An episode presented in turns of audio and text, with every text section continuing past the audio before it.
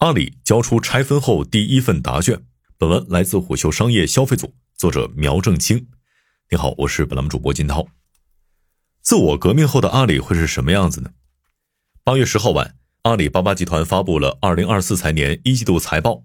这是三月二十八号，阿里董事会主席兼首席执行官张勇公布“一加六加 N” 组织变革方案后，阿里发布的首份季度财报。从这份财报中，我们可以看出分拆后阿里的最新情况。也能隐约看到阿里未来的样子。从收入端看，阿里保持了增长。一季度内，阿里收入同比增长了百分之十四，为两千三百四十一点五六亿元；经营利润同比增长了百分之七十，为四百二十四点九亿元。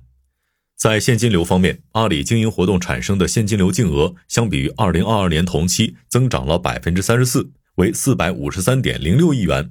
阿里集团首席财务官徐红对阿里季度增长的原因解释为蓬勃的业务势头以及各业务对运营效率的关注。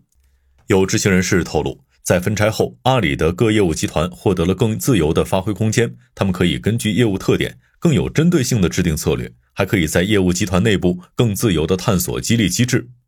在新的架构体系下，业务集团 CEO 向业务集团董事会汇报，这不仅让业务集团更加独立。也让各个业务集团沿着自身最需要的方向进化了。作为阿里的收入支柱，分拆后，淘天集团的变化尤其引人关注。据八月十号公布的财报数据显示，一季度内，淘天集团季度收入同比增长了百分之十二，客户管理收入约八百亿元，增长了百分之十。经调整后，利息折旧摊销前的利润同比增长了百分之九。在收入利润之外，一季度内，淘宝在商家和用户方面都呈现出了增长态势。以天猫为例，该季度内，天猫新入驻商家同比增长了百分之七十五。来自高盛研报的数据显示，六月份淘宝 APP 的日活跃用户同比增长了百分之六点五。值得注意的是，淘宝日活跃用户数的增长。二零二三年跟总成交额相比，淘系把日活跃用户数看成是一个有着更高权重的评估指标，并围绕着日活跃用户数调整了自己的动作。这一变革已经呈现出一些积极结果。据财报数据。一季度内，淘宝 APP 的日活跃用户数同比增长了百分之六点五，而且实现了连续五个月的高速增长。由此看来，分拆对淘天的影响是很明显的。在淘天内部，淘天集团 CEO 戴珊重点关注的几个调研和改革正在推进中。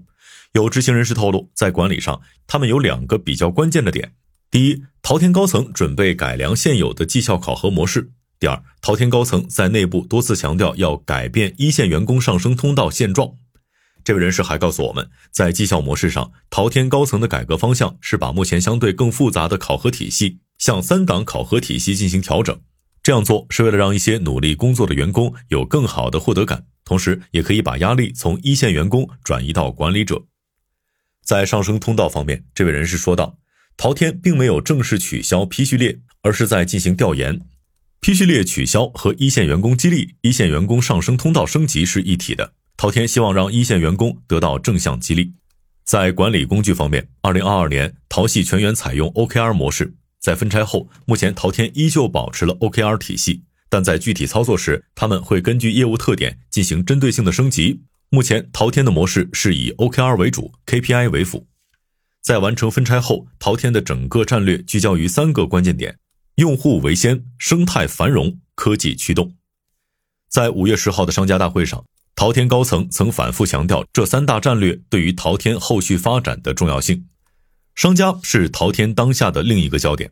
在六幺八之后，戴珊等淘天高层曾花费了一周时间，密集的走访商家。在调研过程中，戴珊重点了解了商家在使用淘天产品时的体验与感受。几乎在同一时间段，分拆后的淘天升级了商家体验，几款商家常用的淘系工具在二季度都完成了迭代，降低了上手和操作门槛。在二季度内，围绕商家进行的变革，还有私域运营权限的开放。目前，淘天向所有 C 店开放了这一权限，这对于中小商家是利好。有知情人士透露，季度内淘系新增商家中，中小商家是增长最明显的群体。二零二二年，淘系开启的内容化革新，在分拆后仍在继续保持，并且有放大的趋势。知情人士透露，用户时长依然被作为淘宝直播等核心业务团队的考核指标。简单来说，当下淘天主要发力的是把用户量做起来，延长用户时长。在五月十八号晚，阿里公布了旗下六大业务集团和其他子公司的上市路线图。阿里集团首席财务官徐红表示，董事会已经批准阿里国际商业寻求对外融资、菜鸟探索上市流程以及盒马实施上市计划。对这些有望冲击 IPO 的业务集团和子公司而言，这份财报所呈现的成绩对他们的 IPO 之路有重要影响。菜鸟收获了一个高速增长的季度。在五月十八号晚，阿里宣布菜鸟的上市预计在未来十二到十八个月内完成。财报显示，菜鸟季度内的营收同比增长了百分之三十四，有二百三十一点六四亿元。在六月，菜鸟的第三个国际分拣中心投入使用，至此，菜鸟投入运营的海外分拣中心总数达到了十八个。值得注意的是，虽然已经分拆，但菜鸟和其他业务集团之间依然可以打出组合拳。比如，一季度内，菜鸟针对速卖通 Choice 商家推出了成本更低、配送更快的服务。一季度内，阿里国际数字商业集团在订单上也实现了增长。财报显示，一季度内，阿里国际零售商业整体订单同比增长约百分之二十五。这一增长趋势在莱赞达和 Talendio 身上也表现得十分明显。一季度内，莱赞达在订单上实现了双位数同比增长。而 Talendio 由于订单和收入同比增长，首次实现了季度内经营业绩转正。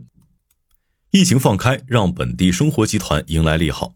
一季度内，本地生活集团收入同比增长了百分之三十，有一百四十四亿元，订单量同比增长超过了百分之三十五。在本地生活集团内，饿了么在一季度内的总成交额同比增长，有一部分是来自于品类扩展。二季度，饿了么通过引入苹果授权专营店和苏宁易购线下门店，而优化了自身在三 C 等产品上的供给力。不过，本地生活集团依然需要持续解决收支平衡的挑战。有知情人士告诉我们，在二季度内，各个业务集团都经历了内部架构、人事的变化，部分业务集团一号位还重新调配了直属下级的阵容。另外，还有业务集团迎来了数年来最大规模的集团内部活水扩招。对阿里和旗下业务集团而言，过去一个季度是巨变的季度，而随着巨变阵级减弱，二零二三年三季度各个业务线会进一步聚焦业务本身。摆在阿里和业务集团面前的挑战并不小，国内电商端，抖音、拼多多、京东都在寻找增长，在国际市场，北美、东南亚等热门区域竞争也越发激烈。而在本地生活板块，自二零二二年以来的抖音、美团多方混战，正在重新搅浑江湖。对于二十四岁的阿里而言，在证明散是满天星的道路上，依旧任重道远。好的，以上今天的商业动听，下期见。